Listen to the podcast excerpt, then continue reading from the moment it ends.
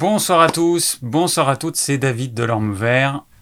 Bienvenue dans ce nouveau live spécial Candidose. J'espère que vous allez bien. Pour commencer, je vous souhaite une bonne année 2021 à tous et à toutes. On espère qu'elle sera meilleure que celle-là, mais c'est pas gagné. Ça commence sur les chapeaux de roue. Bon, on va voir certaines choses euh, dans, dans l'actu de la semaine. Alors j'espère que les fêtes se sont bien passées pour vous. En ce qui me concerne cette année, ben ça s'est bien passé, euh, les fêtes avec la famille. L'appréhension que j'ai, comme beaucoup de gens tous les ans, c'est les repas. C'est des grands repas qui n'en finissent pas et parfois des repas trop rapprochés. Donc en ce qui me concerne, on a fait les choses un petit peu... Euh, c'était pas trop dans les règles, on va dire. Donc le réveillon de Noël, on n'a pas fait de repas le soir, on a fait un repas le midi, donc le 24 au midi. Ensuite, il y a eu le repas le 25. Euh, le réveillon du Nouvel An, on l'a fait en famille avec... Euh, enfin, on l'a fait en famille le 30 au midi. Et après, avec François, on a fait euh, un repas le 31 au midi, mais aucun repas le soir. Et du coup, eh ben, en fait, ça s'est bien passé. Un seul repas par jour. Et, et puis, quasiment 24 heures entre deux repas. Et c'est vrai qu'il y a une grande différence. Et l'autre grande différence que j'ai remarqué par rapport à l'année passée, c'est ne pas manger le soir, ne pas manger des gros repas interminables, le soir, ça change vraiment tout. Il faut savoir que le microbiote, il a aussi une, chrono, euh, une chronobiologie. Et que euh, faire un gros repas le soir, eh ben, ça va complètement perturber notre microbiote. Il va être complètement déboussolé, il va plus fonctionner correctement. Euh, et, j'ai pu expérimenter ça cette année. C'est la première année où je fais ça, et donc j'ai vraiment pu l'expérimenter. Voilà, bon, pas grand chose à dire, sauf que, bah voilà, une petite expérience à titre personnel. Euh, et c'est vrai que du coup, euh, bah, on s'est pas couché à pas d'heure. On n'a pas, pas été complètement décalé au niveau des horaires. Donc en fait, ça s'est bien passé euh, en termes de, fatigue, de non-fatigue. Donc c'est plutôt pas mal. D'habitude, il faut quand même un petit moment pour arriver à, récupérer de ces gros repas et puis de ces repas, euh, enfin et puis du fait de se coucher très tard. Là, ça n'a pas été le cas, donc c'était euh, bah, plutôt bien, voilà, plutôt agréable. alors il y a quelqu'un qui m'a demandé quel logiciel j'utilisais euh, pour faire mes, les, euh, animations en 3D du corps humain. Et euh, donc il s'agit du logiciel Visible Body, visible, visible en anglais, en français, visible, visible, body, B-O-D-Y. Et je suis en train d'en tester quelques-uns du coup, pour voir bah, s'il n'y a pas mieux. Alors bon, il y en a beaucoup qui sont payants, avec des abonnements mensuels. Je vais voir et euh, quand j'aurai fini ça, je vous ferai un petit topo, si ça intéresse certains. Il y en a qui sont gratuits, il y en a d'autres qui sont payants. Voilà. Je vous en parlerai euh, plus tard quand j'aurai fini cette recherche. Euh, ah oui, de la même façon. Enfin, de la même façon.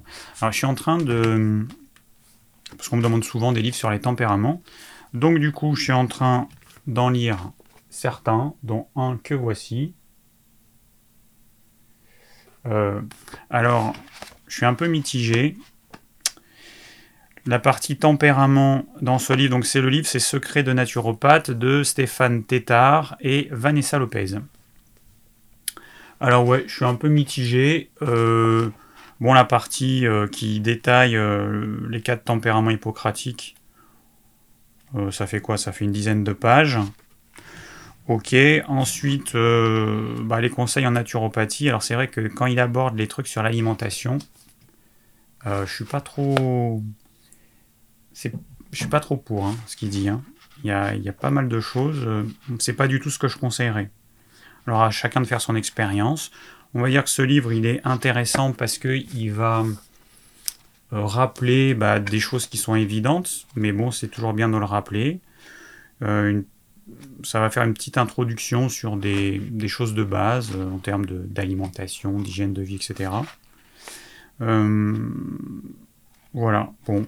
je donnerai un, avis définitif quand j'aurai fini de, le lire. Pour l'instant, c'est mitigé. Voilà. Il y a un autre livre sur les tempéraments, je vous en parlerai euh, dans, deux semaines, euh, que du coup j'aurais, pense, fini de lire. Euh, là, qui aborde plus les tempéraments et qui m'a l'air mieux. Et puis un autre livre de Daniel Kiefer, qui aborde entre autres ça aussi. Là, j'en parlerai, je pense, d'ici un mois. Voilà, comme ça, chaque semaine, je vous présenterai un livre. Ah.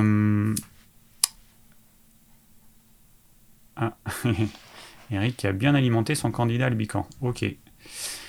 Alors, autre chose.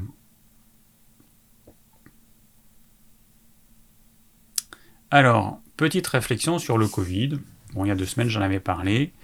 Euh, alors, juste une chose que je pense que euh, certains n'ont pas forcément conscience, c'est juste qu'on ne peut pas arrêter une épidémie virale. C'est impossible de l'arrêter. On peut essayer de la ralentir. C'est vrai que si chacun euh, reste chez soi, définitivement, c'est sûr que ça va quand même ralentir les choses, on est d'accord.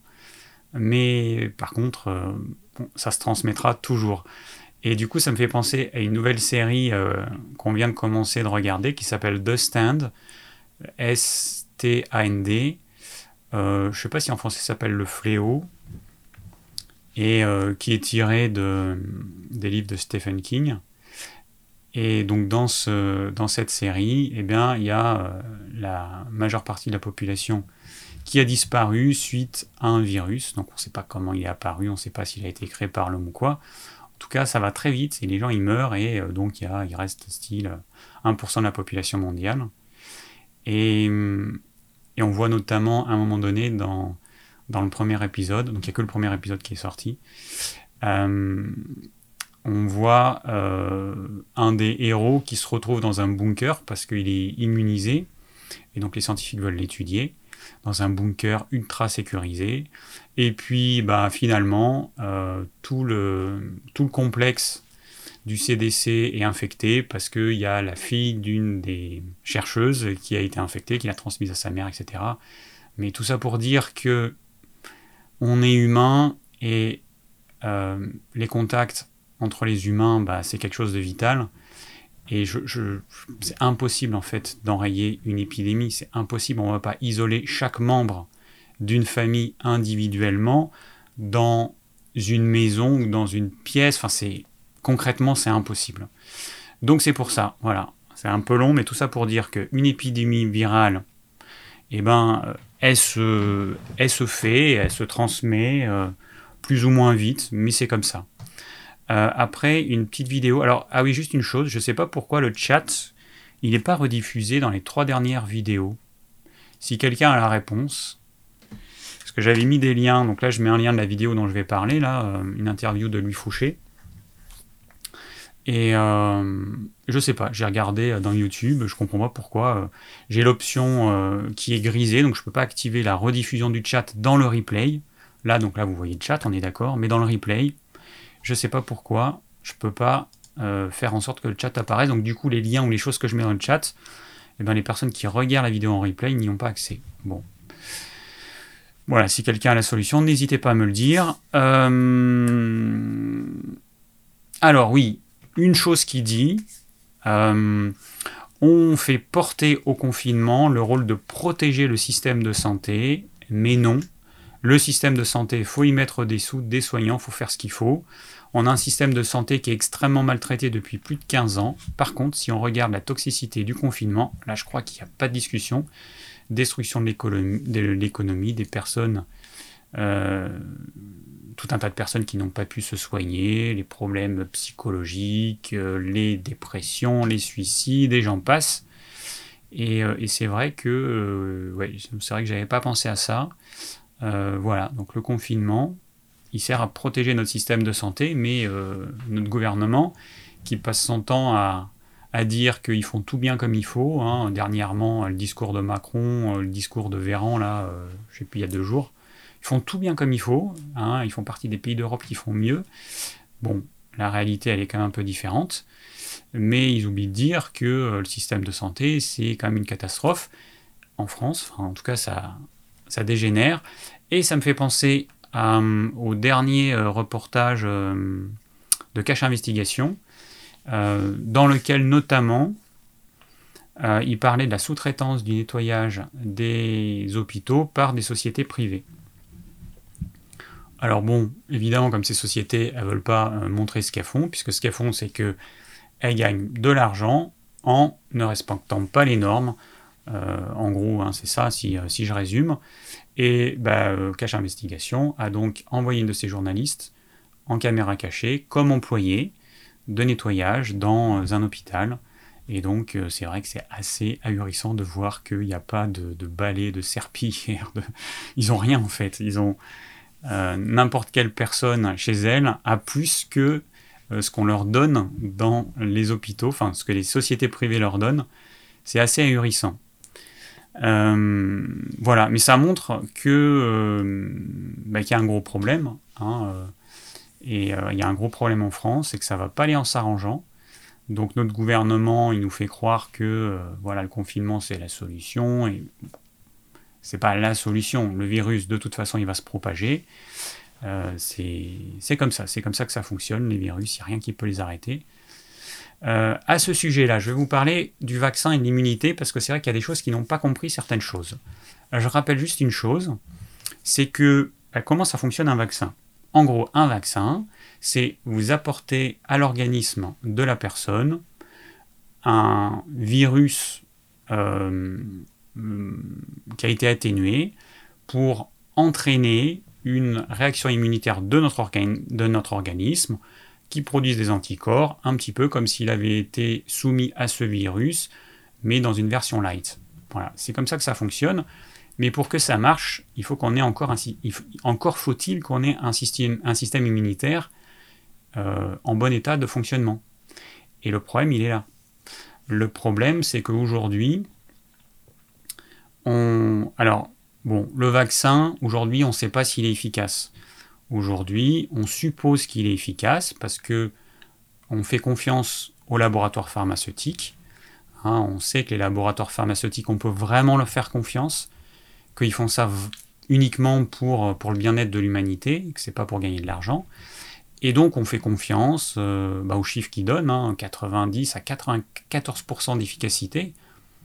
Ils, ont fait fort quand même en, quelques mois pour arriver à faire un vaccin aussi efficace, et en plus un vaccin qui va même être efficace apparemment sur les versions euh, mutantes de ce virus. Donc c'est exceptionnel, hein. on, est très très fort. Enfin en tout cas eux ils sont très très forts. Et, donc on suppose que ce vaccin est efficace. on verra dans quelques mois si c'est le cas. Et euh, mais on oublie quand même que un vaccin, quel qu'il soit, ne peut pas agir sur un système immunitaire est faible, ou en tout cas les réactions seront faibles, et donc l'efficacité du vaccin bah, sera euh, faible. Ça, me rappelle un petit peu euh, ce qu'on faisait euh, il y a quelques dizaines d'années dans les pays d'Afrique. On vaccinait les gens, et notamment les enfants, qui crevaient de faim. On les vaccinait contre je ne sais plus quelle maladie. Mais le problème, c'est que ces enfants, en fait, ils mouraient de faim, ils étaient sous-alimentés, et que leur système immunitaire bah, il était euh, hyper affaibli et que vacciner des enfants qui n'ont quasiment plus de système immunitaire, c'est quoi l'intérêt? C'est à peu près aussi intelligent que de vacciner un cadavre.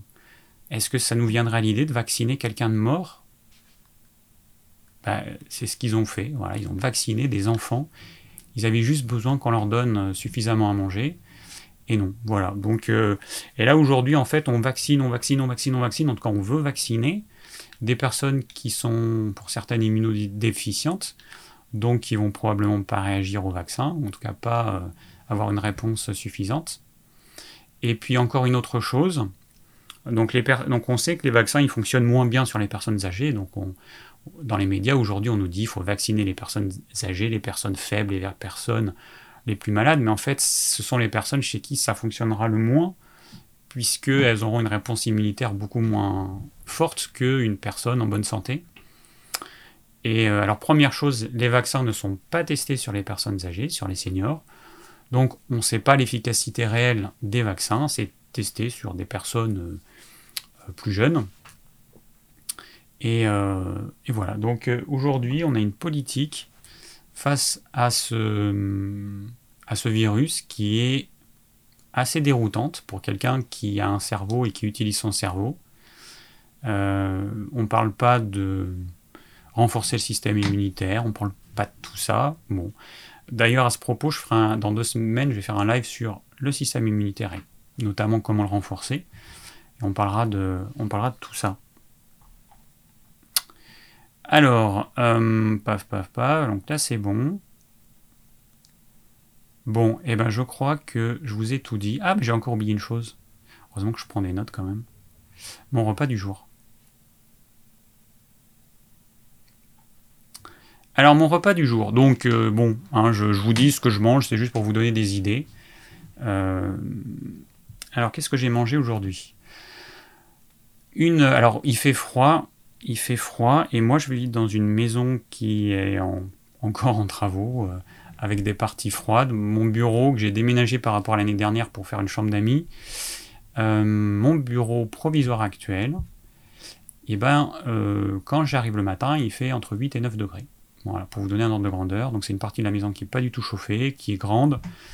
Et, euh, je veux pas, on ne va pas chauffer cette grande partie. Donc du coup, je me suis aménagé un petit coin de 2 mètres sur 2 que je chauffe. Alors je mets une bouillotte et je chauffe avec un, un petit radiateur d'appoint pour augmenter la température jusqu'à 15-16 degrés. Toujours est-il que voilà, il fait froid, je suis soumis au froid. Et du coup, bah, mon repas de midi, j'ai commencé par un bouillon bien chaud, c'est vraiment agréable. Donc on, a fait une soupe, euh, légumes, carcasse de poulet, euh, le truc classique hein, dont je vous ai déjà parlé. Et puis euh, avec beaucoup beaucoup de beaucoup d'eau comme ça, ça nous fait pas mal de bouillon. Et voilà, un bon bouillon, une bonne assiette ou un bon bol de bouillon pour commencer, ça réhydrate, ça réchauffe. Ensuite, une assiette de crudité. Euh, alors à midi, j'ai mis euh, de la roquette, on a de la super roquette dans le jardin. Roquette, chou kale, plein de sortes de chou kale. Euh, du céleri rave râpé, du fenouil, un peu de feuilles de moutarde. Et voilà, voilà, ça fait une petite salade euh, varié et sympa. Et puis ensuite, en plat, on a mangé de la viande. Alors on avait du la viande de bœuf. En fait, j'ai sorti euh, parce que des fois j'achète des trucs chez mon boucher et puis bah je congèle parce que j'y vais pas euh, tous les jours. Hein, j'y vais une fois par semaine. Enfin, plutôt une fois toutes les deux semaines. Et bah, du coup, je savais pas trop. Et j'avais un morceau, c'est du faux filet de bœuf, et un autre morceau, c'était une tranche de gigot d'agneau. Voilà, donc on a mangé ça avec des légumes, chou-fleur vapeur, plus chou de Bruxelles vapeur, un peu de beurre bio. Et euh, voilà, et en dessert, les derniers chocolats, les derniers chocolats de l'année. voilà, on avait des bons chocolats qui ont été faits par une, euh, euh, une pâtissière amie du coin. Et c'était les derniers. Voilà, ils ont été finis aujourd'hui. Euh, bah oui, j'ai rien oublié, c'est tout.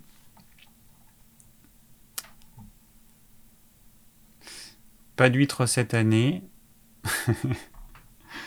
ouais. Bah, L'année dernière, j'ai été malade en mangeant des huîtres, plusieurs fois. Cette année, euh, j'ai mangé des huîtres euh, avec le repas avec ma maman et ma soeur. On a mangé des huîtres. du coup, j'ai pris du charbon végétal super activé euh, en rentrant, au cas où. Et j'ai pas été malade cette année. Alors c'est pas toutes les huîtres, hein. il y a certaines huîtres qui sont infectées par une bactérie donc euh, qui nous rendent malades. L'année dernière j'ai pas eu de bol parce qu'en fait j'ai acheté les mêmes huîtres chez le même producteur plusieurs semaines de suite et du coup c'est pour ça que euh, j'ai eu un problème et cette année pas de problème. On a mangé des huîtres, on a mangé des huîtres chaudes aussi. Alors cette année euh, j'ai découvert la truffe. Alors j'avais déjà goûté, mais euh, elle était à un prix relativement bas avant les fêtes. Euh, moi, j'habite pas très loin d'un endroit en France, dans le 82, qui s'appelle l'Albinque, où il y a un marché à, la truffe. Et donc, il y a un ami qui allait en chercher. Et avant les fêtes, elle était à 400 euros le kilo. Alors, ça peut sembler cher, mais il faut savoir qu'on trouve à Paris, dans les épiceries fines, la truffe à 2800 euros le kilo enfin là cette année. Donc 400 euros le kilo. du coup, bah, on a eu un repas avec un ami qui nous a fait des œufs cocottes, des huîtres, du carpaccio de canard à la truffe, donc tout ça à la truffe. Qu'est-ce qu'il y avait d'autre? Et puis en dessert, un soufflé à la truffe. Voilà, on a eu un menu, elle était bonne cette année la truffe. Et après, elle a un peu augmenté pendant les fêtes. On l'a eu à 800 euros le kilo.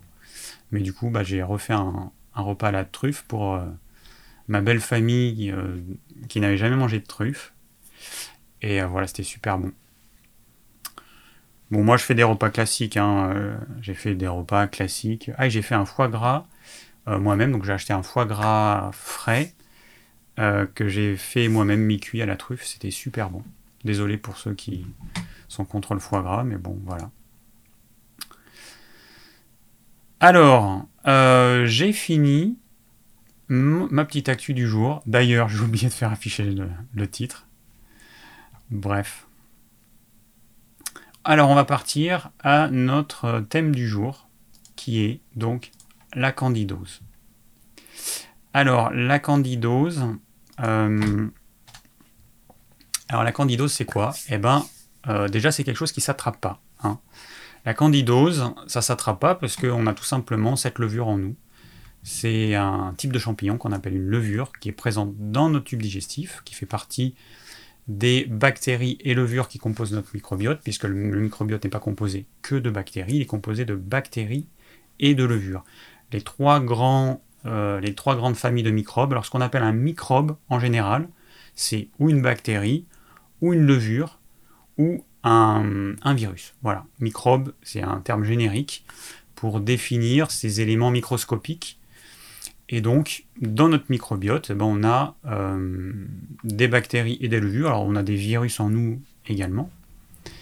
Euh, la différence entre un virus, une bactérie et une levure, c'est que les levures et les bactéries, c'est des cellules avec une membrane qui peuvent vivre et se multiplier, alors que le, le virus, lui, c'est une espèce de morceau d'ADN, on va dire, qui contient une information qui va rentrer dans une cellule et qui va euh, forcer la cellule à faire des choses qu'elle ne fait pas normalement. Voilà.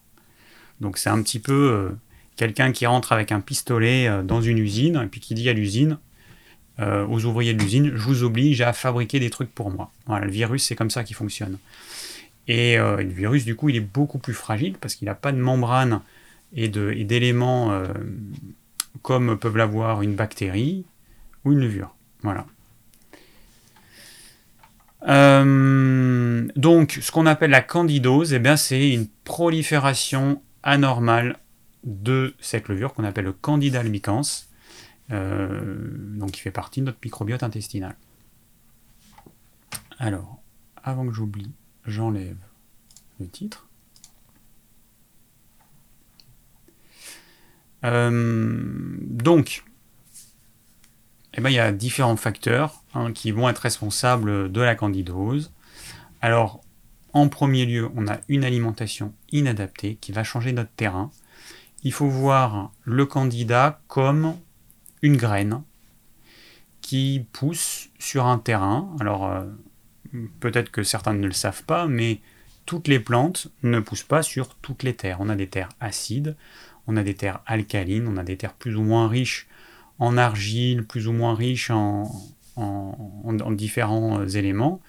Et en fonction de cette terre, eh ben, il y a des végétaux qui peuvent pousser ou pas. Voilà, il y a des plantes qui vont pousser qu'en terre acide, il y en a d'autres, elles ont besoin d'une terre euh, alcaline. Et ben notre corps c'est pareil, et le candidat c'est pareil. Et le candidat, lui, il se développe que sur un terrain acide et euh, il adore le sucre. Voilà. Donc, euh, alimentation inadaptée, c'est une cause majeure du développement du candidat albicans. Ensuite, on a euh, forcément le stress. Le stress parce qu'il va entraîner bah, plein, de, plein de problèmes. Le stress, il va entraîner la production de certaines hormones, euh, il va entraîner euh, un épuisement euh, de nos ressources, bon, etc. Ensuite, on a l'antibiothérapie, notamment l'antibiothérapie à large spectre, qui favorise les candidoses. On a la pilule et certains traitements hormonaux. On a la chimiothérapie, on a les corticoïdes, euh, les immunosuppresseurs, voilà, tout ça, et eh ben, ça va favoriser le développement du candidat albicans. Euh, on a quoi encore? Alors, l'irritation des muqueuses, durant les rapports sexuels par exemple, pour les euh, candidoses vaginales pour les femmes et puis au niveau du pénis pour les hommes. la peau sèche, la peau irritée qui peut être un, facteur aggravant. On peut avoir également le stérilet ou le diaphragme. Et puis il y a aussi des facteurs génétiques. Hein. on s'est rendu compte que certaines personnes étaient prédisposées au candidat. Euh, pour finir, on a aussi l'obésité et, je ne l'ai pas noté, le diabète. Je me le note. et le diabète, voilà, qui sont aussi des, facteurs aggravants. Euh, donc ce qu'il faut comprendre, c'est que en fonction d'une hygiène de vie inappropriée, inadaptée, eh ben, on va euh, entraîner la de vie, ça veut dire un sommeil euh, euh, insuffisant, de mauvaise qualité, pas assez d'activité physique ou trop, une alimentation qui n'est pas adaptée, etc. Voilà, c'est ça l'hygiène de vie inadaptée.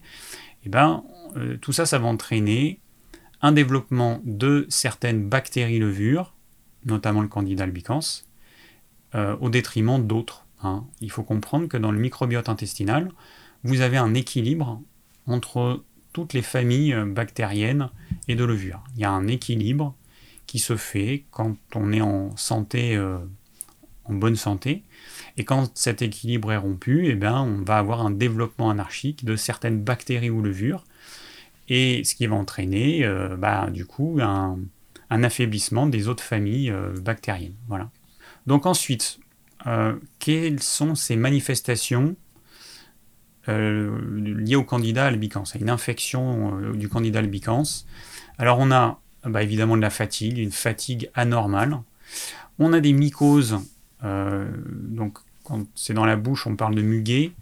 Alors ça, ça, fait une langue blanche. Alors ça fait une langue blanche avec des petites taches rouges. C'est pas très joli touche euh, bah, souvent les enfants, et notamment les enfants qui ont eu euh, un peu trop d'antibiotiques. On peut avoir, euh, donc ça peut toucher la peau, alors les aisselles, l'aine, entre les doigts, entre les doigts de pied. Ça va toucher bah, évidemment les intestins.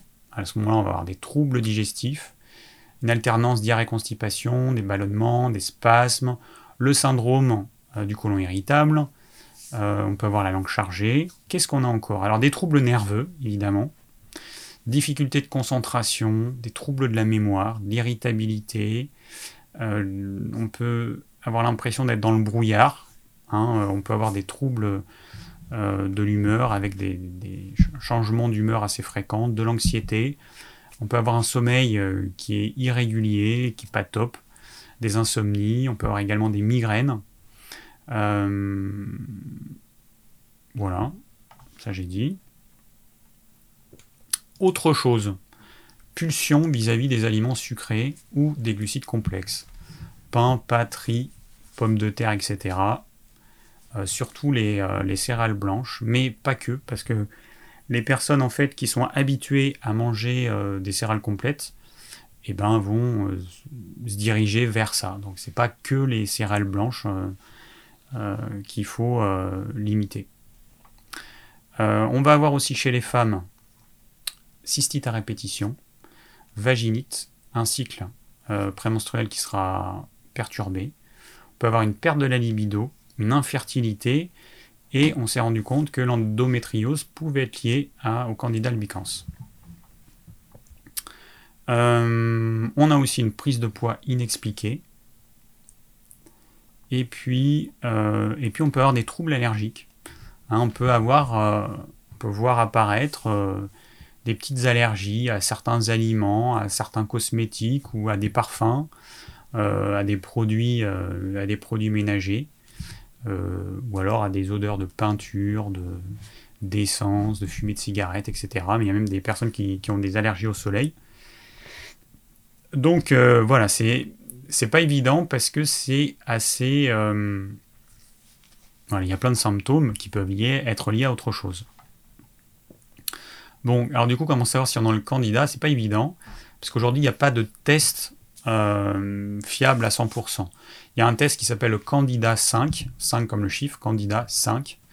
après, on peut on, peut aussi analyser euh, les gaz expirés. Donc, euh, il y a notamment une substance qui s'appelle le méthylacétate qui va signer un terrain acide. Alors ça, euh, analyser les gaz expirés, ça ne va pas permettre de vous dire si vous avez le candidat albicans ou pas, mais ça va marquer un terrain acide. Et comme le candidat albicans pousse sur un terrain acide, ben, c'est un, un, facteur supplémentaire qui peut nous dire qu'il peut y avoir un candidat. Voilà. Et plus euh, tout le reste.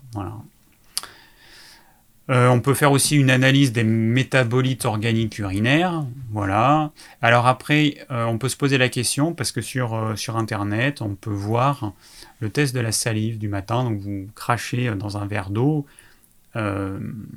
et vous voyez, en fait, vous pouvez voir des filaments. Alors c'est pas un test qui est fiable, parce que le candidat albicans, je rappelle qu'il est, euh, il est présent naturellement dans notre organisme. Bon, c'est pas fiable, hein, c'est pas euh, voilà. Donc du coup, c'est pas un test euh, qu'on peut faire pour être sûr ou pas d'avoir le candidat. Alors du coup, bah, le candidat, comme il se nourrit de sucre, va falloir qu'on se dirige plus vers une alimentation carnivore et euh, à tendance cétogène. Alors, à tendance carnivore et cétogène. Moi, je suis pas pour le 100%. Après, ça va dépendre des personnes. Il y a des personnes qui devront être très strictes. Et puis, il y a des personnes qui pourront se permettre de euh, faire euh, des petits écarts de temps en temps. Voilà.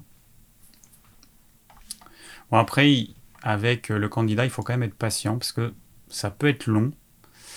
Euh, ça se compte en mois, euh, ça peut durer deux mois, euh, six mois pour arriver à s'en débarrasser. Donc faut être patient. Alors, je vais vous parler juste de la symbolique de cette maladie. Donc j'ai fait des petites recherches. Qu'est-ce qu'on trouve? Alors, ça peut être lié à une grande souffrance sexuelle ou à de la rancune. Parmi les phrases qu'on peut retenir. Euh, je, alors ça c'est pour les problèmes sexuels. Je ne veux pas m'engager sexuellement avec ce partenaire. J'ai été abaissé, abusé sexuellement. Et puis si ça dure et que c'est pas lié euh, à la sexualité, eh bien ça peut être une situation qui est pourrie, qui dure, une situation dans notre vie. ce que je vis ne correspond pas à ce que j'espérais. Voilà. Donc encore une fois, comme je dis à chaque fois, pour moi, dans toute maladie, il y a une composante euh, physique sur laquelle on peut agir, il y a une composante psychique sur laquelle on peut agir, et c'est bien d'associer les deux. Bon, et eh ben je pense que je vous ai tout dit. Euh, ou presque. Ben non, j'ai pas tout à fait dit. Alors qu'est-ce qu'on peut faire pour traiter le candidat albicans? Et puis quand j'aurai fini ça, je vais répondre à vos questions. Du coup, les questions euh, pour lesquelles j'aurais déjà apporté une réponse euh, à travers cette petite intro, eh ben, je passerai.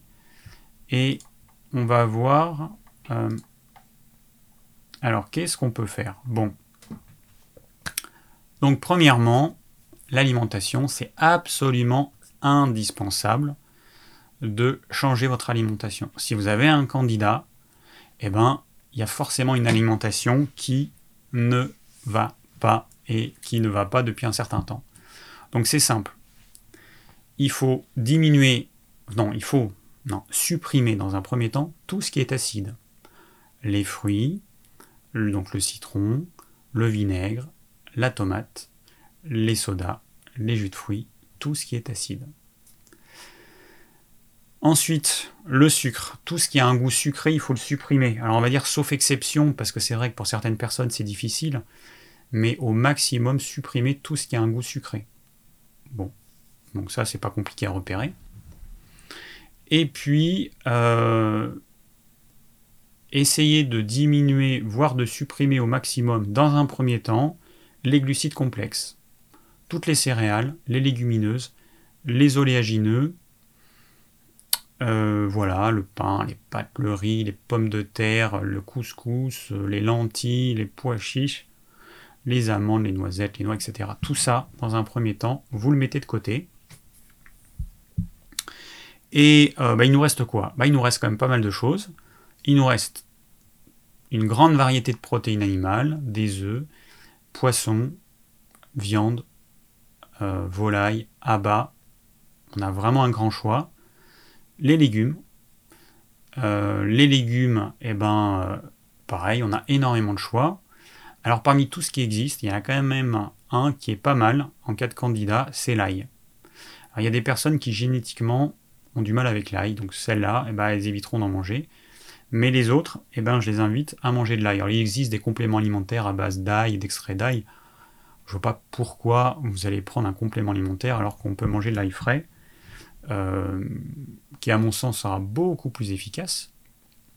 Donc l'ail, ça reste quand même un truc euh, qu'on peut consommer et donc qu'il faudrait consommer si vous le pouvez au quotidien.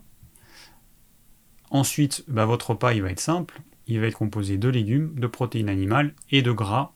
Voilà, idéalement en fait, c'est pas un régime à faire à vie, c'est un régime euh, à faire pendant quelques mois, qu'on pourrait suivre à vie, hein, mais au moins dans un premier temps pendant quelques mois. Et, euh, et, voilà. Et là, vous allez arrêter de nourrir le candidat il va avoir plus de difficultés à se développer parce que vous allez lui enlever une bonne partie de sa nourriture. Ça, c'est important. Donc, euh, bah, protéines animales, euh, vous mangez, bah, en gros, moi, ce que je conseille, hein, toutes les protéines animales de qualité, que vous allez associer avec des légumes cuits. Vous pouvez mettre des légumes crus. Dans votre sauce pour accompagner les légumes, bah, vous allez vous limiter à du, de l'huile d'olive, du sel.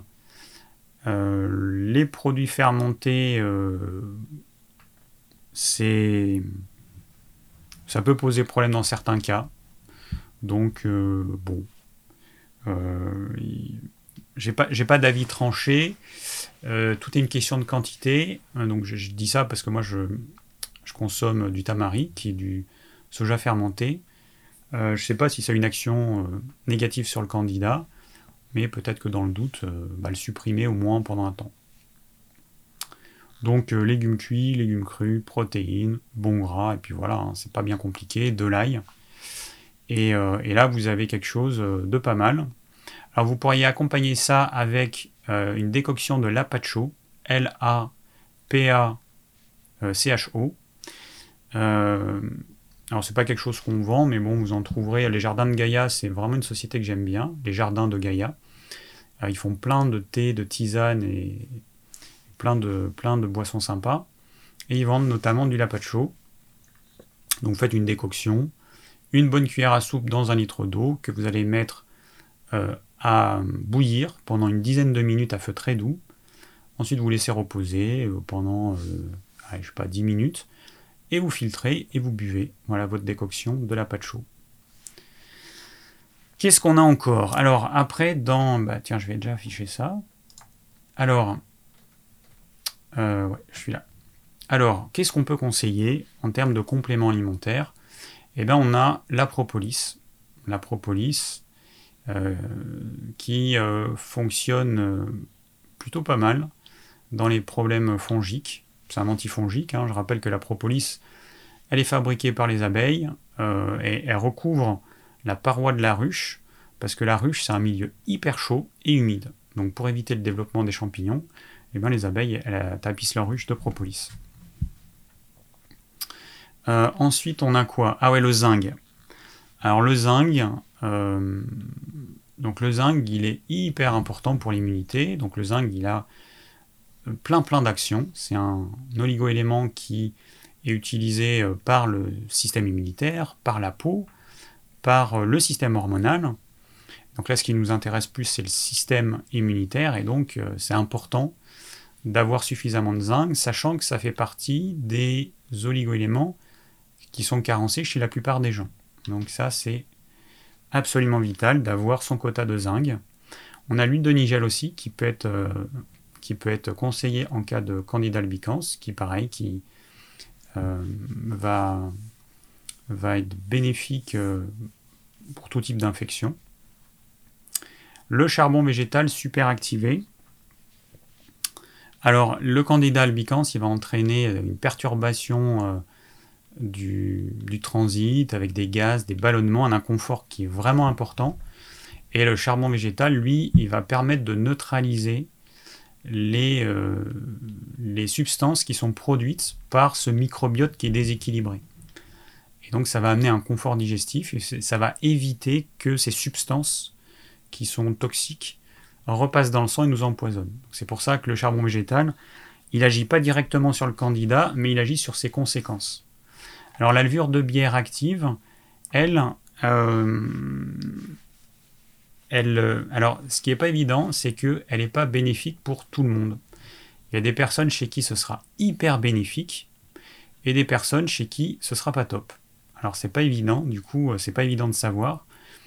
Euh, en fait, chez certaines personnes qui ont le candidat, la levure de bière active, donc qui une, une levure spécifique, qui va prendre tellement de place qu'elle va prendre toute la place et le candidat albicans, lui, bah, il va être étouffé par le développement euh, de cette levure. Donc chez euh, certaines personnes, ça marche hyper bien. Donc c'est pour ça que je, le conseille. Mais bon, il n'y a pas de traitement miracle qui fonctionne chez tout le monde. La vitamine D. Alors pourquoi la vitamine D? Bah, Tout simplement parce que la vitamine D, elle euh, participe au renforcement du système immunitaire et que chez beaucoup de personnes qui ont le candidat albicans qui se développe de façon anarchique, il y a un système immunitaire qui est complètement dans les chaussettes, donc euh, vitamine D, et c'est surtout que la vitamine D, elle est carencée, enfin beaucoup de gens sont carencés en vitamine D, et d'autant plus là maintenant en plein hiver, parce que même en s'exposant au soleil, on ne pourra pas avoir suffisamment de vitamine D sous nos latitudes. Donc je parle de la France. Euh, donc décoction de la pâte j'en ai parlé. Alors après, il y a les huiles essentielles euh, d'origan et de titri, alors qui sont hyper efficaces, mais attention. Premièrement, alors, l'huile essentielle de titri, bon, elle, elle peut être prise pure, elle brûle pas les muqueuses, donc on peut la prendre en voie interne, mais attention, attention, parce que euh, en détruisant les levures, eh ben, il va y avoir des déchets euh, de ces levures mortes.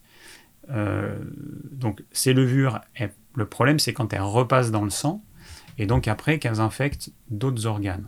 On prend ces huiles essentielles, qui vont détruire ces levures dans le sang. Ça va entraîner des déchets de levures mortes. Et donc ça va représenter des, déchets à expulser. Et il y a certaines personnes qui suivent des traitements à base d'huile essentielle un peu trop costauds et qui vont se retrouver encore plus mal qu'avec le candidat.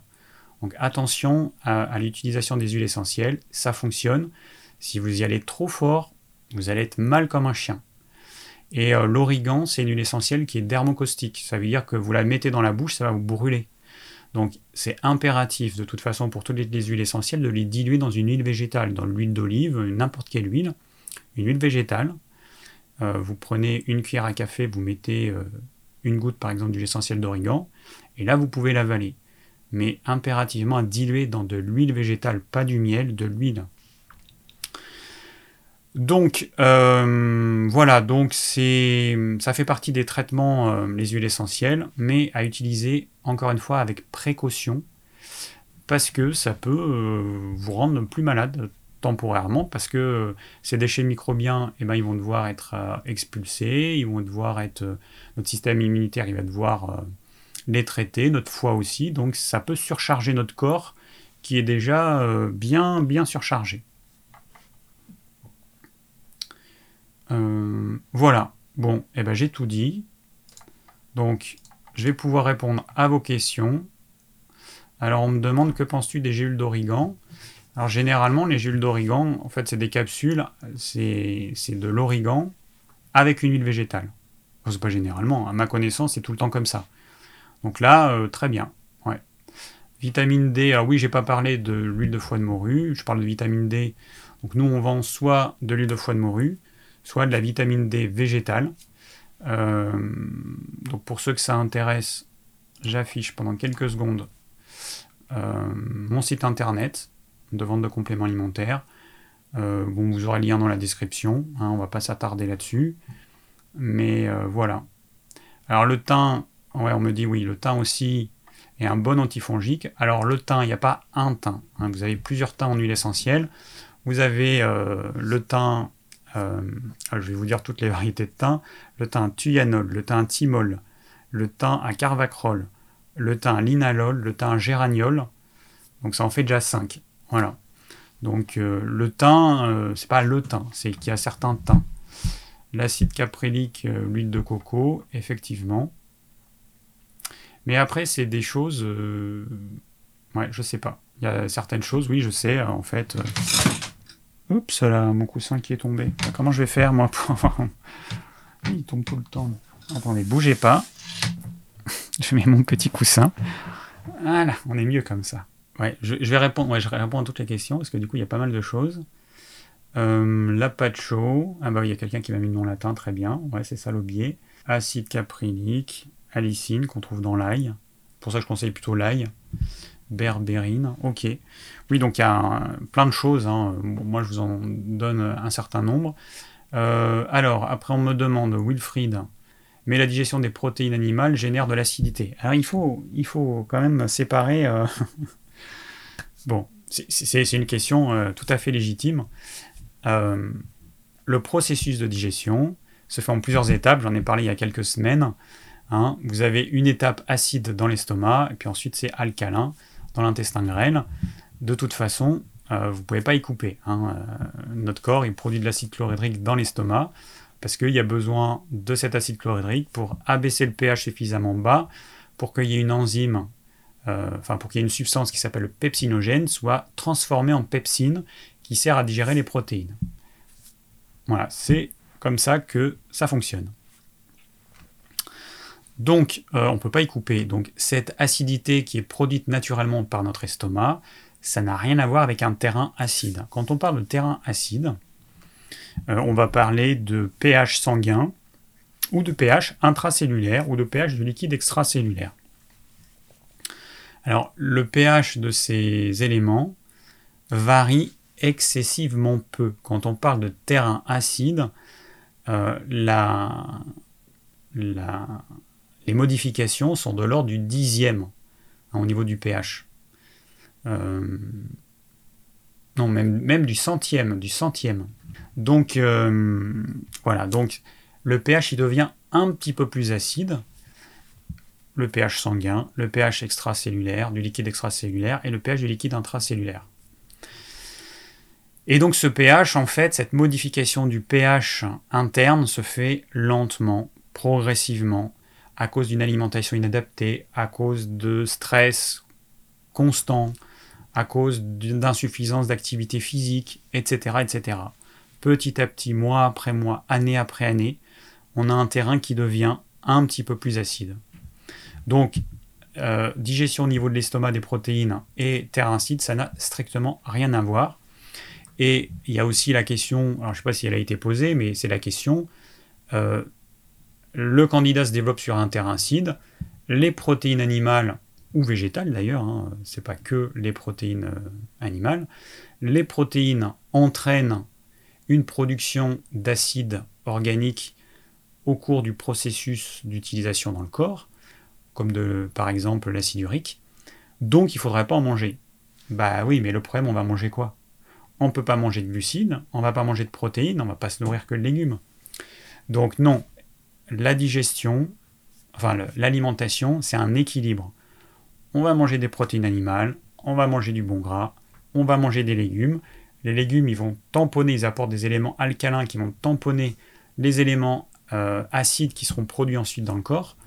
Et c'est comme ça qu'on a une alimentation équilibrée. Mais euh, il ne faut pas couper l'alimentation.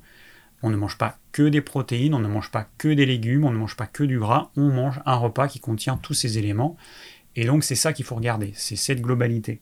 Alors on me demande l'huile de à quelle posologie? La posologie, c'est 6 capsules par jour, en une ou deux prises.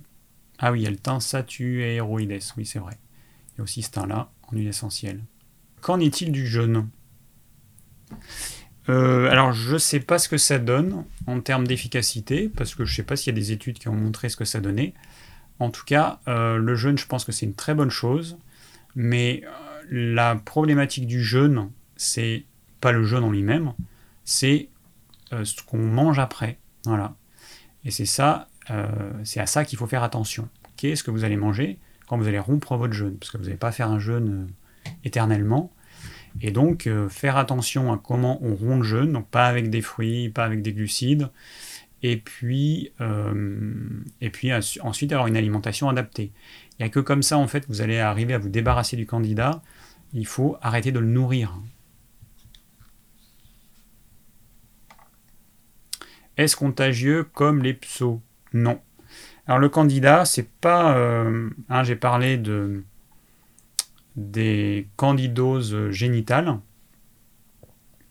des mycogénitales euh, à candida albicans, c'est pas sexuellement transmissible. C'est euh, il y a des maladies qui se transmettent, certains virus, certaines bactéries qui peuvent se transmettre euh, par les rapports sexuels. Lui, le candidat, en fait, il a besoin d'un terrain propice pour se développer.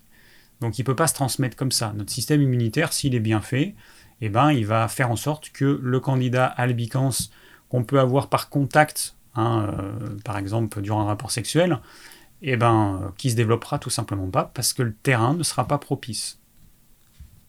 Ok, oui, mes cheveux ont beaucoup poussé, mais en fait, Anthony, parce qu'il y a Sophie qui me dit qu'il faut que j'aille chez le coiffeur, mais il y a Anthony, en fait, il m'a coupé les cheveux il y a quelques semaines, mais il n'a pas coupé assez court, je trouve.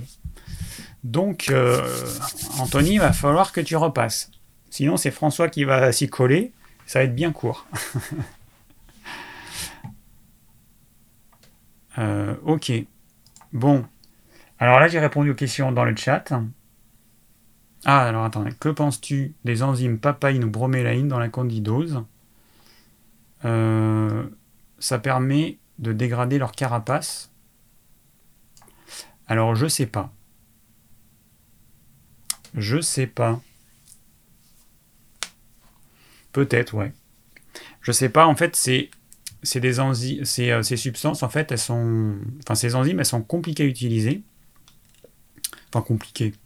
Il faut juste savoir que si vous les prenez au sein du repas, eh ben, elles vont agir sur les protéines contenues dans votre repas.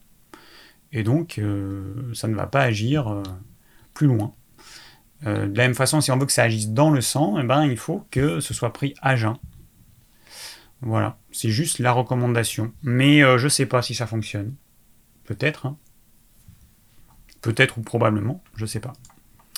Alors, euh, bah, je vais quand même répondre euh, aux, questions qui m'ont été posées. Donc je rappelle, pour, pour poser vos questions, il y a un lien dans la description de cette vidéo. Et vous cliquez sur le lien, vous arrivez sur un formulaire, vous le remplissez et je vais pouvoir voir toutes ces questions qui s'affichent et ce sera beaucoup plus facile pour moi. Alors, je réponds dans le désordre. Donc j'ai Tanguy qui m'a posé une question tout à l'heure. J'ai des plaques rouges sur la tête et le visage qui me démangent et qui squament. Ça ressemble à une prolifération fongique et je pense que ça vient de mes intestins. Que faire? Y a-t-il un aliment ou un groupe d'aliments à éviter, surtout les sucres, euh, sûrement les sucres auxquels je suis plutôt addict? Alors, il y a une chose que je n'ai pas dite. Assistant, un verre d'eau. Ce serait bien si j'avais un assistant. Euh, j'ai oublié mon verre d'eau. Euh, donc, quelqu'un qui est accro au sucre en général, donc euh, tout ce qui a un goût sucré, ou alors au pain ou aux pâtes, à toutes ces choses, voilà, c'est un petit indice supplémentaire qui nous dit attention, il y a peut-être un petit candidat derrière. Donc si après il y a d'autres éléments, évidemment, c'est hein, pas uniquement ça. Mais euh, voilà. Donc attention. Euh, bon, alors dans ton cas, euh, Tanguy, bah écoute, je pense que j'ai répondu en termes d'alimentation ce que tu dois faire. Ouais, c'est ça. Alors, ça peut être, hein, c'est pas forcément le candidat albicans, parce qu'il y a d'autres levures qui peuvent proliférer. On n'a pas que des mycoses à candidat albicans. Dans tous les cas, les recommandations qui vont vous être que je donne pour le candidat albicans, que ce soit lui ou que ce soit une autre levure, eh ben, ce sera les mêmes conseils. Alors ensuite, j'ai Abdel, un homme de 26 ans. Euh, alors, qui me demande qu'en est-il d'un régime drastique de type végétalien, sans sucre complexe ou fruitarien? Il est dit que le problème n'étant pas les glucides mais les lipides qui bloquent l'assimilation du glucose. Je pensais essayer cela peut-être pendant 4 à 6 mois. Et que penser de la cure Clarks? Brou de noix noire, armoise, clou de girofle. Alors je connais pas ça. Hein. Je connais pas du tout cette cure. Je pourrais pas te donner mon avis. Bon, Peut-être que ça fonctionne. Alors, régime végétalien, euh, qu'est-ce que tu vas manger? Un régime végétalien sans sucre complexe. Ça veut dire que tu vas manger que des fruits en fait. Que des fruits et des légumes. Tu as un tempérament mince. Alors, à mon avis, Abdel, si tu suis ce régime pendant 4 à 6 mois, tu vas perdre énormément de poids. Ça va être, à mon avis, la cata. C'est possible que tu perdes tes cheveux, que tu n'as que 26 ans, c'est possible que tu perdes tes cheveux il y a des personnes au bout de seulement deux mois qui commencent à perdre leurs cheveux. Donc attention, moi je te déconseille de faire ça. T'es jeune, ton corps il peut encaisser plein de choses. Le seul problème, c'est que si tu perds tes cheveux à 26 ans parce que tu as suivi un régime végétalien euh, bah, qui ne te correspond pas, à mon avis ça ne doit pas te correspondre vu ton, ta taille et ton poids, euh, les cheveux après ils vont pas repousser. C'est-à-dire que tu vas perdre tes cheveux et euh, voilà. Euh, il faut juste que tu aies conscience de ça. Donc tu peux avoir des problèmes et mettre des mois, voire des années à t'en remettre à la suite d'un régime végétalien. Il n'y a que les tempéraments sanguins qui peuvent suivre un régime végétalien pendant quelques mois sans avoir trop de soucis. Bah déjà, ils ont des réserves. Les tempéraments sanguins, les tempéraments costauds, pas mal de muscles, du gras aussi, toujours chaud, eux, ils arrivent à s'en sortir. Mais euh, attention, toi, tu ne dois pas être un tempérament sanguin. Donc, euh, moi, je le déconseille. Après, tu fais comme tu le sens, mais en tout cas, moi, je le déconseille. Alors ensuite, j'ai euh, Charlie.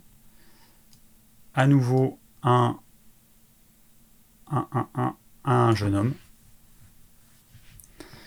28 ans, alors, concernant la candidose, je lis sur ce blog que le déséquilibre de la flore intestinale est dû dans près de 90% des cas à un estomac qui ne se vide pas bien.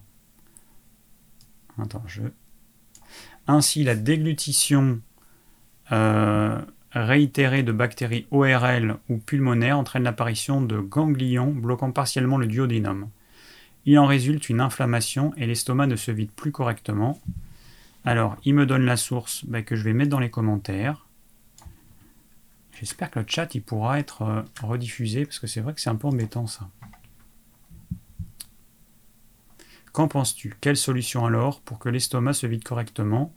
Augmenter le feu digestif. J'ai également lu que l'ostéopathie pouvait être un super complément dans le traitement de la candidose. Bon, alors peut-être, euh, ouais, peut-être l'ostéopathie fonctionne très bien, je sais pas du tout. Euh, alors bon, je sais pas trop. Hein, par rapport à ce que tu dis, je sais pas. Bon, l'estomac, en fait, c'est simple. Euh, il se vide de toute façon au bout d'un certain temps. Le gros problème aujourd'hui, c'est que à peu près 99% personnes des gens, euh, des gens mangent avec un estomac qui n'est pas vide. Alors à part le premier repas de la journée, et encore, et encore, même le premier repas de la journée, l'estomac peut encore contenir partiellement euh, le repas de la veille au soir. Mais la plupart des gens mangent avec un estomac qui n'est pas vide, parce qu'il faut un certain temps pour qu'il se vide. Un repas normal, c'est 8 euh, heures, 10 heures, voire 12 heures pour certaines personnes, pour que l'estomac soit complètement vide. Donc du coup, on passe notre temps à remettre dans l'estomac des aliments alors qu'il n'est pas vide, alors qu'il n'est pas prêt. Voilà. Et ça, c'est un gros problème. Et il y a beaucoup de personnes qui ont un reflux gastro-œsophagien à cause de ça. Par exemple, des personnes qui vont faire un repas de midi, alors beaucoup de personnes âgées, il se trouve que plus on avance en âge, plus tout se fait au ralenti, dont la digestion, notamment la digestion. Et donc, une personne va manger, alors elle va prendre son petit déjeuner, Elle mange le midi, son estomac n'est pas vide, donc elle rajoute dans son estomac des aliments alors qu'il n'est pas vide. Elle arrive le soir, elle se prend une bonne soupe. L'estomac, il n'est pas vide. Il peut être même à moitié plein au repas du soir. Et du coup, euh, son estomac, qui là pour le coup est rempli d'acidité, eh ben, vous rajoutez de la soupe, eh ben, vous allez euh, faire augmenter le pH. Vous allez diluer donc cette acidité. Du coup, ça va bloquer la digestion, puisque la digestion au niveau de l'estomac ne se fait correctement qu'à un pH qui est hyper bas. Et puis, vous allez avoir beaucoup de liquide acide. Et quand l'estomac va se contracter, parce que là, il est encore en, pleine phase de digestion, du coup, il n'a pas eu de pause, eh ben, vous allez avoir cette acidité, euh, ces liquides acides qui vont remonter. Et ça, il y a beaucoup, beaucoup de personnes âgées, pas que les personnes âgées, qui ont un reflux gastro-œsophagien parce qu'elles mangent alors que leur estomac n'est pas vide. Il faut comprendre que normalement, votre estomac, c'est une poche qui est vide à jeun, quand vous êtes vraiment à jeun, qui est vide, qui ne contient quasiment rien. Elle va contenir quelques millilitres d'acide chlorhydrique, mais c'est tout, une quantité infime. C'est une poche vide. Vous mettez des aliments, cette poche vide se remplit d'aliments. Pendant une heure, il ne se passe rien. Et au bout d'une heure, le corps va produire de l'acide chlorhydrique et des enzymes. Et votre estomac, donc, il va se remplir, en plus des aliments, il va se remplir d'acide chlorhydrique et donc d'enzymes, euh, une lipase et une, une protéase. Et voilà. Et ça, ça dure un certain temps. Il ne faut pas y toucher, il ne faut pas rajouter des aliments, il faut laisser la digestion se faire tranquillement. Et, euh, ça, on ne le fait pas. Et c'est un problème, euh, c'est un problème majeur en fait. On ne se rend pas compte, hein, parce que tout le monde fait ça, mais c'est un problème majeur. On mange, euh, il n'y a pas de vrai temps de pause. Ok, alors, bon, je peux pas en dire plus. Charlie, sur voilà, je peux pas en dire plus parce que j'ai pas lu cet article. Alors ensuite, qu'est-ce qu'on a Anne? Alors encore, euh, donc merci encore pour vos vidéos. Très pro, très pro à tout point de vue. Pourriez-vous me redonner le nom de l'école où votre ami a été, je crois? Vous en parlez dans une de vos vidéos en précisant qu'il n'y avait qu'une en France. C'est pour les personnes qui pensent tout le temps et qui du coup n'arrivent pas à aller dans le sommeil. Je vois pas de quoi tu parles. Alors moi, je devais aller euh, au centre Vipassana euh, qui se trouve euh, près d'Orléans. Ça a été annulé à cause du Covid. Je devais y aller en juin. Je sais pas si c'est ça dont tu parles. sinon, je sais pas. Autre question. Je regarde juste dans les commentaires ce qui est dit parce que du coup, pas mal de choses qui ont été dites. Alors, comment être sûr que l'on a un candidat? On peut pas être sûr.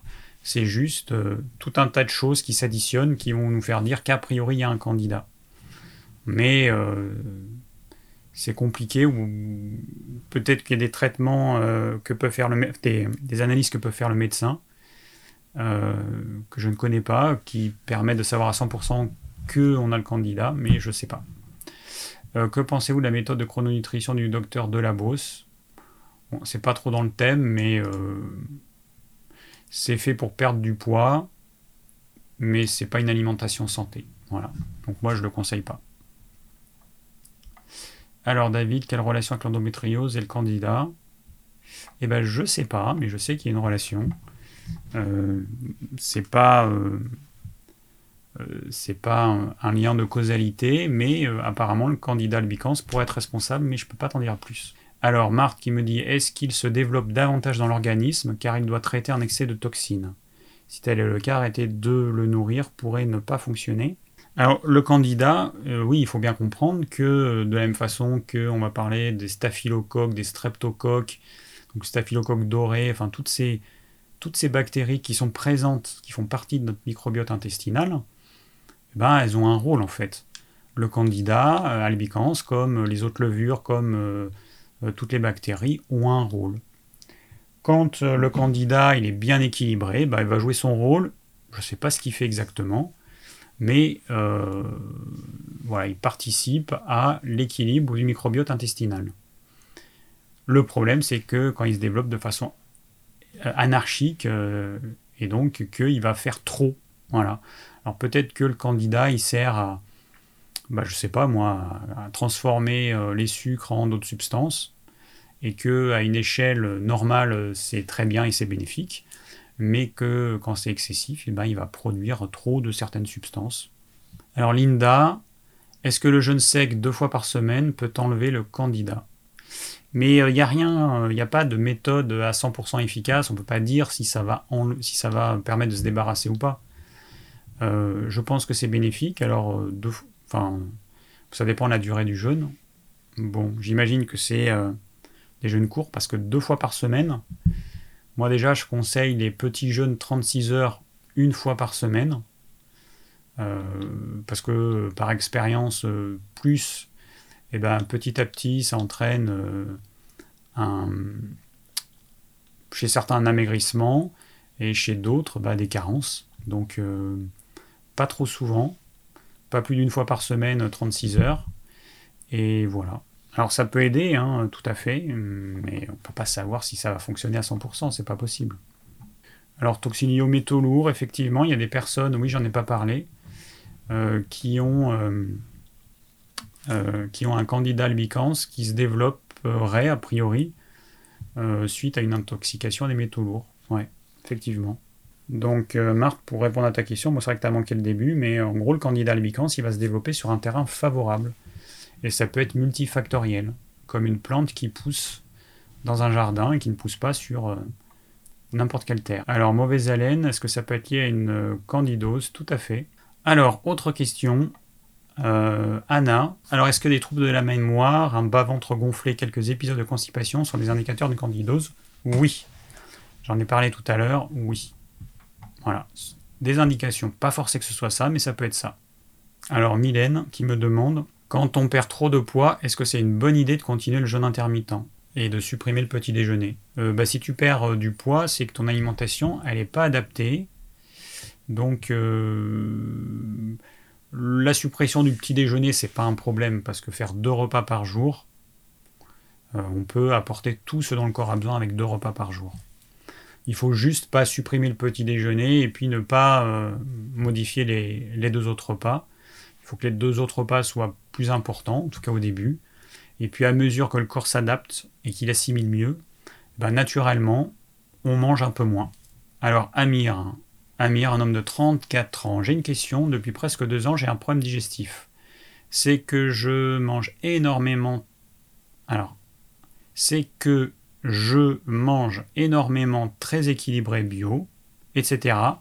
Mais je n'arrive pas à un sentiment de rassasiement et je prends euh, et je ne prends pas de poids. J'ai été voir un gastro, il m'a dit que parce que mon corps dépense beaucoup, c'est tout, mais je suis toujours dans mon problème. Et voilà, la phrase est coupée, je sais pas pourquoi. Bon, rapidement, parce que c'est pas forcément lié à la candidose. Euh, donc, tu peux être un tempérament nerveux, être hyper stressé, et donc tu brûles euh, plus que ce que tu arrives à, gagner avec ton alimentation. Si tu es un tempérament nerveux, ton système digestif, c'est ton point faible. Tu assimiles mal, c'est normal, les tempéraments nerveux, c'est pas leur point fort, le système digestif. Donc ça veut dire qu'il faut que tu manges dense manger bio équilibré, ça veut rien dire. Euh, en tout cas, par expérience, ça veut rien dire. Euh, la plupart des gens qui me consultent, euh, elles ont l'impression de manger équilibré. Moi, mon but, c'est de les conseiller par rapport à leur tempérament. Et du coup, bah, il y a beaucoup de personnes qui ne mangent pas ce que leur corps leur demande de manger. Donc, dans ton cas, il faut que tu manges plus dense, protéines animales, du bon gras, pas trop de légumes, peu de légumes, en tout cas dans un premier temps, et euh, que tu mâches suffisamment, que tu manges au chaud, et que tu manges pas dans le stress, et que tu arrives à trouver un moyen de, t'apaiser si tu un tempérament hyper, euh, hyper nerveux. Alors j'ai euh, la merci juste qui me demande le candidat c'est quoi? Alors je t'invite à regarder le replay quand il sera disponible parce qu'on va pas tout réexpliquer pour toi. J'en ai parlé au début. Euh, donc, ensuite, on a Cathy, une femme de 58 ans. Merci pour tous vos conseils, vous êtes juste génial. Meilleurs vœux pour cette nouvelle année et pour vous et votre ami. Que signifie se lever le matin bouche sèche et pâteuse? Le soir, je mange une crudité et une soupe en morceaux ou deux œufs et un yaourt. Je ne sais plus quoi changer dans mon alimentation. Si je ne mange pas le soir, c'est pareil.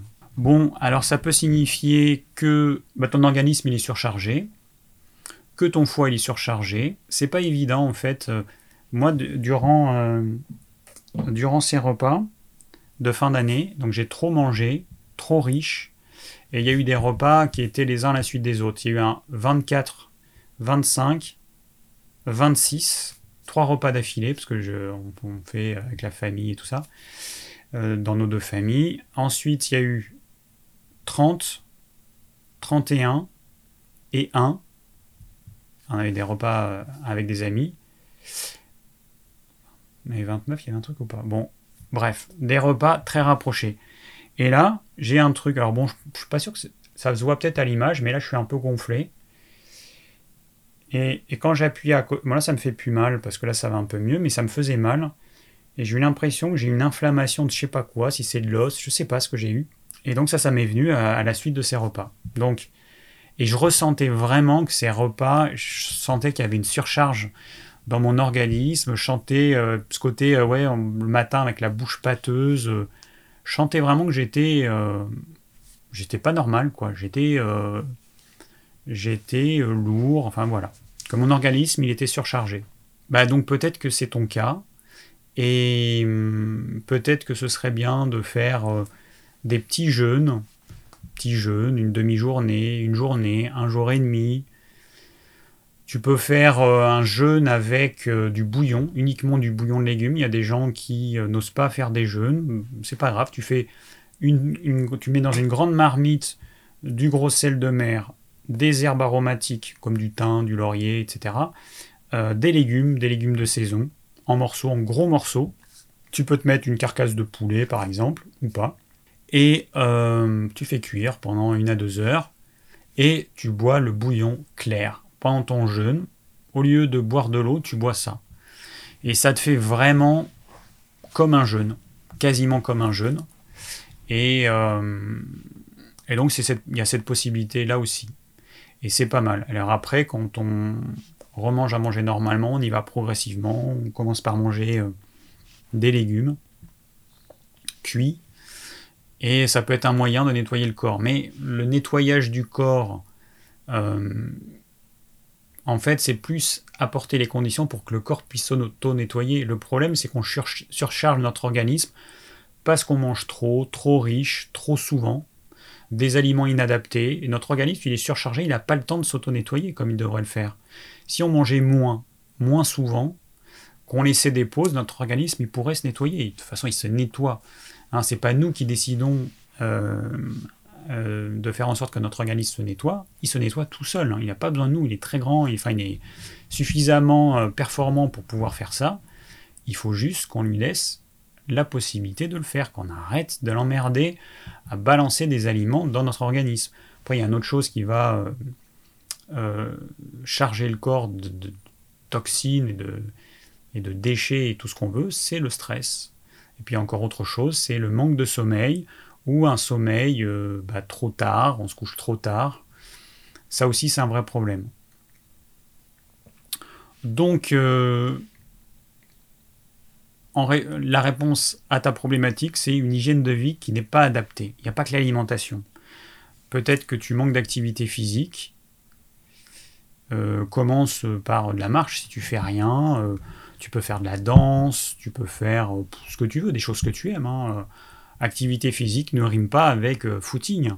Tu peux faire des choses que tu aimes. Moi, la, danse, quand, j'étais à Paris, j'avais pris des cours de danse de salon, c'était vraiment top, j'adorais. Et puis après, on allait dans une boîte où il y avait des danses de salon pendant deux heures, c'était vraiment génial.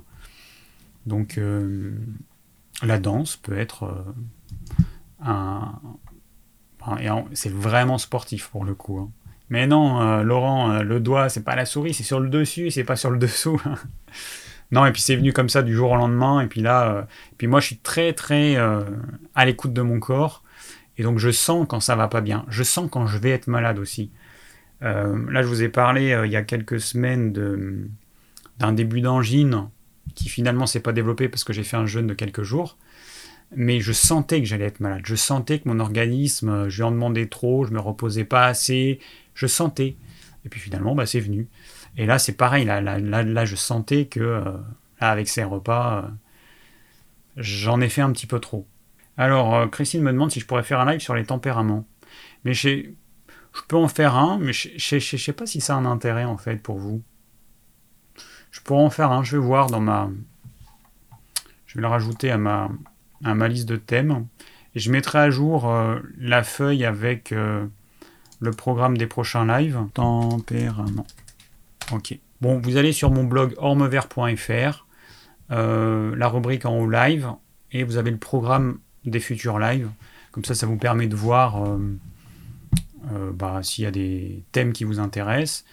Je vais faire un live prochainement sur la grossesse, l'après-grossesse, euh, voilà, parce qu'on m'a demandé ça, il y a, un certain nombre de femmes qui m'ont demandé ça, et c'est vrai que euh, bah, ce serait pas mal de pouvoir euh, aborder ce thème que j'ai pas abordé. Bon, 19h53, on arrive presque au bout. Ah oui, je, rajoute encore des choses. Mais bon, pour l'instant, les lives, euh, en tout cas l'hiver, je maintiens cet horaire de 18h30 parce que ça me convient beaucoup mieux. Je sais que pour certaines personnes, bah, c'est un peu tôt, euh, mais moi, ça me convient mieux parce que sinon, ça me fait finir trop tard. Et après, en fait, moi, quand le live est fini, je dois aller. Enfin, j'ai des choses à faire pour mettre le live en ligne. J'ai tout un tas de choses à faire. Et, euh, et si je finis le live comme avant à à 21h. Euh, moi, ça me fait me coucher tard en hiver.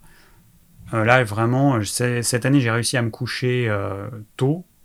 On arrive à se coucher tôt, et je pense qu'on y arrive parce qu'on fait ça en couple. Parce que les autres années, bah, à chaque fois, changement d'heure d'hiver, on se dit bon, allez, on va, on va rester à un rythme, on va se coucher plus tôt. Et, et c'est d'autant plus important en hiver.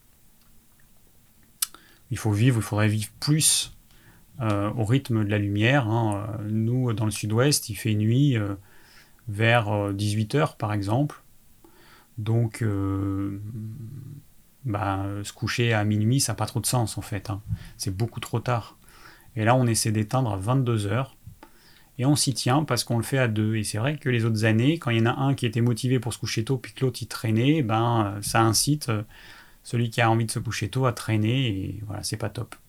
En tout cas, on arrive à s'y tenir et euh, là, je veux continuer en fait. Parce que je ne peux pas euh, faire euh, certaines choses comme les lives au détriment de mon hygiène de vie. Voilà. Donc c'est pour ça que ça va rester à 18h30. Dominique, un homme de 51 ans. Alors, je pratique le jeûne intermittent, un repas le soir, je suis chauffeur poids lourd et je tire des bacs très lourds toute la journée depuis plusieurs années. Je rencontre des blocages importants au niveau cervical qui durent plusieurs jours et m'handicapent de plus en plus. J'ai aussi une scoliose. Pourriez-vous me conseiller comme complément alimentaire ou tout autre conseil pour améliorer ma santé? Bon, alors les compléments alimentaires pour les douleurs, ça se limite à euh, essentiellement deux choses cartilage de requin et Boswellia fort, ou Arpagophytum, mais je conseille d'abord Boswellia. Bon, je vais pas en dire plus parce que euh, après, il faut que tu ailles voir un ostéopathe pour que qui regarde ça. Après, il y, a plein de choses. Il faudrait peut-être que tu te muscles certaines zones, je sais pas lesquelles, mais si tu as une activité physique qui entraîne toujours la même chose, ben, il y a peut-être certains muscles que tu ne muscles pas. Tu travailles toujours les mêmes. Bon, à voir, mais euh, ne je suis pas compétent pour ça. Ensuite, j'ai Odile Merci beaucoup pour vos contenus. Pour la candidose, est-ce utile de prendre des plantes qui abaissent la glycémie ou permettraient de mieux assimiler les sucres et sur quelle durée? Bien à vous. Euh, alors, euh, elle me dit aussi un message personnel. Je viens de regarder votre live spécial épuisement et vous dites souffrir de maux de dos en haut du dos, trapèze. J'espère que ça va mieux. Pour info, si vous souffrez de bruxisme, la nuit, ça peut se répercuter sur la nuque, le dos, les bras. Dékiné propose la rééducation de la mâchoire. Euh, je pense pas que donc c'est le c'est le hum, donc comme on dit euh, enfin on fait grincer les dents. Je pense pas euh, que je souffre de ça. Mais après c'est dans mon cas c'est un problème de tension musculaire en fait. Alors je pense que je connais la cause. Je sais maintenant euh, qu'est-ce qui a généré ça? Pourquoi est-ce que mon corps fait que j'ai des tensions musculaires euh, quasi constamment et que ça m'empêche de dormir? Voilà, je pense que j'ai trouvé la raison. Euh, ensuite, alors j'ai non c'est Colette, pardon, Colette, une femme de 77 ans. Alors j'ai un glaucome, je suis suivi, j'aimerais savoir quel complément je pourrais prendre et si je dois faire un petit régime pour améliorer la tension. Je suis nouvelle sur votre site et ravi de vos beaux conseils. Euh, bah c'est pas trop le thème. Euh, faudrait que je fasse un truc peut-être sur les problèmes oculaires un jour. Je vais le rajouter dans les thèmes à venir.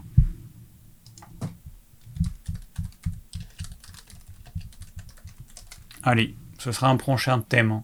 En fait, la règle, Colette, c'est que je réponds euh, autant que possible aux questions du jour. Et d'autant plus que si c'est pas simple à répondre, euh, bah, je vais pas pouvoir répondre. Je préfère faire un live spécifique dessus. Et comme ça, vous aurez toutes les infos. Et euh, autre question, Lise, 33 ans. Alors, merci pour ce live. J'ai une candidose depuis plusieurs années se manifestait avant par de la fatigue et des champignons sur la peau. Changement d'alimentation et arrêt du gluten. Après 6 ans, je n'ai plus ça.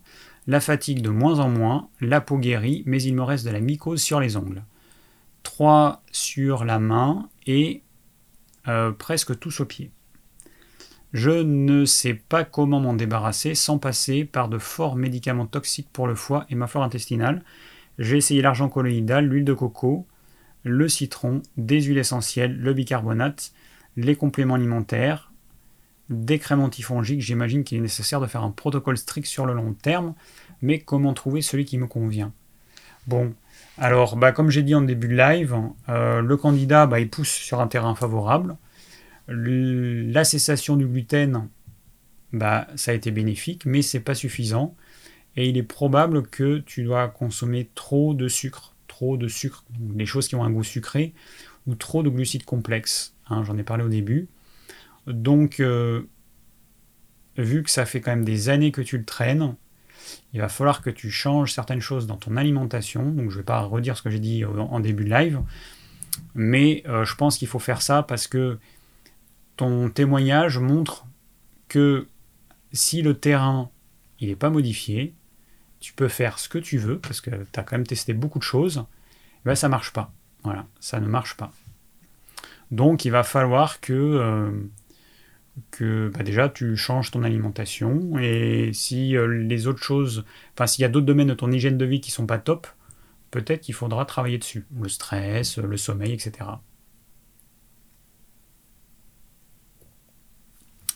Et oui, il fait pas nuit partout en France. Euh, là, Sylvie nous dit 16h45 chez elle. Et oui, plus on va vers le nord et l'est de la France, plus il fait nuit tôt. Alors, euh, alors il y a Anne-Marie Lille qui nous dit lorsque j'étais crudivoriste, je mangeais beaucoup de fruits et candidose persistante. J'ai supprimé fruits, sucre, miel et tout est rentré dans l'ordre. Plus de candidose depuis 4 ans. Bah oui. Alors, donc j'ai Asia qui aimerait que je réponde à sa question. Les jus de légumes, peut-on les associer à un ou deux fruits ou par exemple du citron? Alors est-ce qu'on peut? Oui. Moi je le déconseille. voilà. Si tu perds les bénéfices du jus de légumes. L'intérêt des légumes, c'est qu'ils sont euh, quasiment pas acides et euh, peu sucrés par rapport aux fruits. Donc, en prenant que des légumes, eh ben, tu as quelque chose qui est bénéfique. En rajoutant des fruits, tu vas rajouter du sucre et de l'acidité, tu vas perdre une bonne partie des bénéfices du jus de légumes. Tu vas rajouter de l'acidité, tu vas rajouter du sucre. Du coup, ça n'a pas d'intérêt. Donc c'est vrai que c'est meilleur, mais moi je t'invite plutôt à faire des jus de légumes dans un premier temps avec des légumes que tu aimes. Bon, la base, c'est souvent la carotte, mais il faut quand même pas mettre que ça, ça n'a pas d'intérêt. Tu peux rajouter du fenouil qui va adoucir, tu peux rajouter du chou blanc qui donne un jus qui est doux. Euh, tu peux rajouter du, chou rave qui est très doux en jus. et puis t'évites de mettre les choses trop fortes. Voilà. Céleri branche, c'est un peu fort. Céleri râpe, c'est hyper fort. Betterave aussi. bon, voilà, je t'ai donné des indications, mais fais des jus de légumes, légumes, légumes, des vrais jus de légumes. Euh, la plupart, ils conseillent de mettre des fruits. Ils disent que c'est pas top, mais ils conseillent, mais ils conseillent quand même des fruits. Ben oui, mais bon, euh, c'est sûr que c'est meilleur, mais à ce moment-là, tu peux rajouter du miel, tu peux rajouter, euh, tu peux rajouter, je sais pas moi, des dattes ou il y en a qui conseillent des smoothies avec des dattes. Dans le livre que j'ai lu là, les smoothies. Donc, en gros, c'est les smoothies verts, c'est un lait végétal, quelques feuilles de chou ou de, une poignée de, d'épinards. Voilà, c'est une poignée d'épinards. Euh, et puis euh, de la banane, euh, enfin tout un tas de fruits. Ça n'a aucun intérêt. La feuille d'épinard, tu la manges en entrée dans ta salade parce que les épinards peuvent se manger crus comme n'importe quelle salade.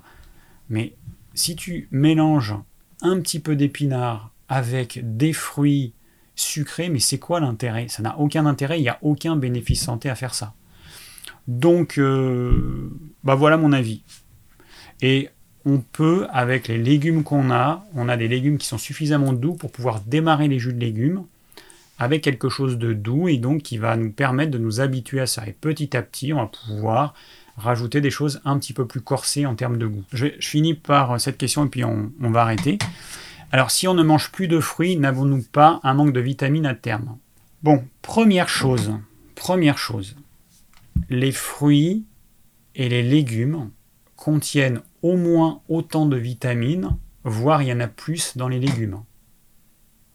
Je donne toujours l'exemple du chou rouge par rapport à l'orange, mais le chou rouge contient un peu plus de vitamine C que l'orange ou que la pomme. Bon, donc légumes et fruits, en termes de nutriments, on va dire que c'est à peu près pareil. Avec un avantage pour les légumes, parce que dans les fruits, il y a certaines choses qu'on n'aura pas par rapport aux légumes. Et il peut y avoir certains fruits qui vont avoir certains nutriments qu'on aura peu dans certains légumes. Mais si vous mangez varié, vous aurez de tout. Si vous mangez suffisamment de... Vous mangez les légumes de saison et variés, vous aurez un petit peu de tout, tout ce dont votre corps a besoin.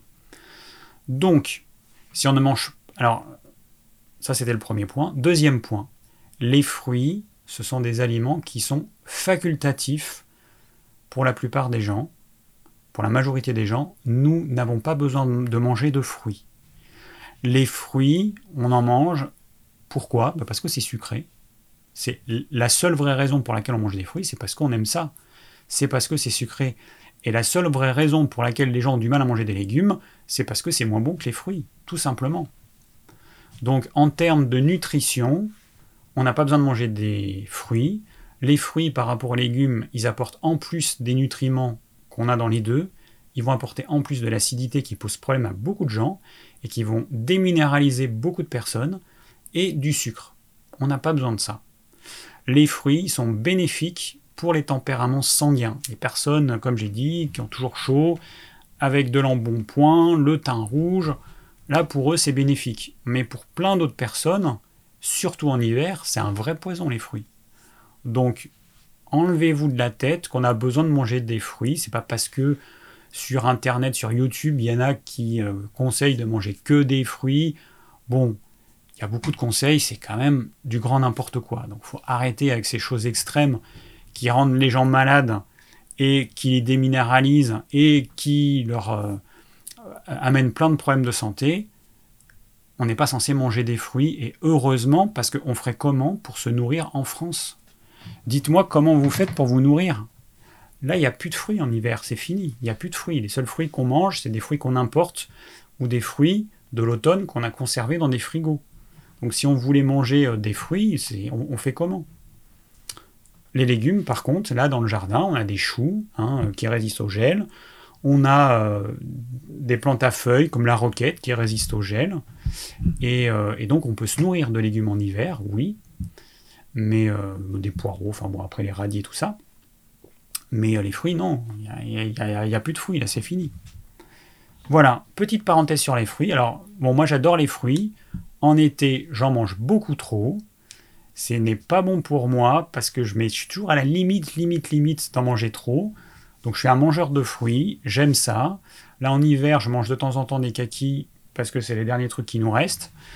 Mais euh, voilà, je suis pas contre les fruits, j'aime ça, j'en mange, mais euh, vous serez pas carencé en vitamines si vous mangez pas de fruits l'hiver. Il y a plein de légumes crus que vous pouvez manger, des radis, tous les types de salades, les endives, la mâche, le fenouil, tous les types de choux. Il y a une quantité de légumes crus qu'on peut manger en hiver qui est absolument euh, énorme. Voilà, bon, et eh ben euh, c'était tout euh, pour ce soir. Donc je rappelle, j'espère que quelqu'un pourra faire le plan du live d'il y a deux semaines, enfin d'il y a juste il y a deux semaines, enfin le 22 décembre, il n'a pas encore été fait. Et il faudrait que quelqu'un participe à la réalisation du plan du live de ce soir. Donc le lien sera dans la description. La semaine prochaine, un live spécial humanité, euh, humanité, le lapsus, immunité, comment la renforcer. Et puis, dans les jours qui viennent, je vais mettre à jour euh, le programme des prochains lives. Comme ça, vous verrez un petit peu tout ce que j'ai prévu dans les semaines qui viennent.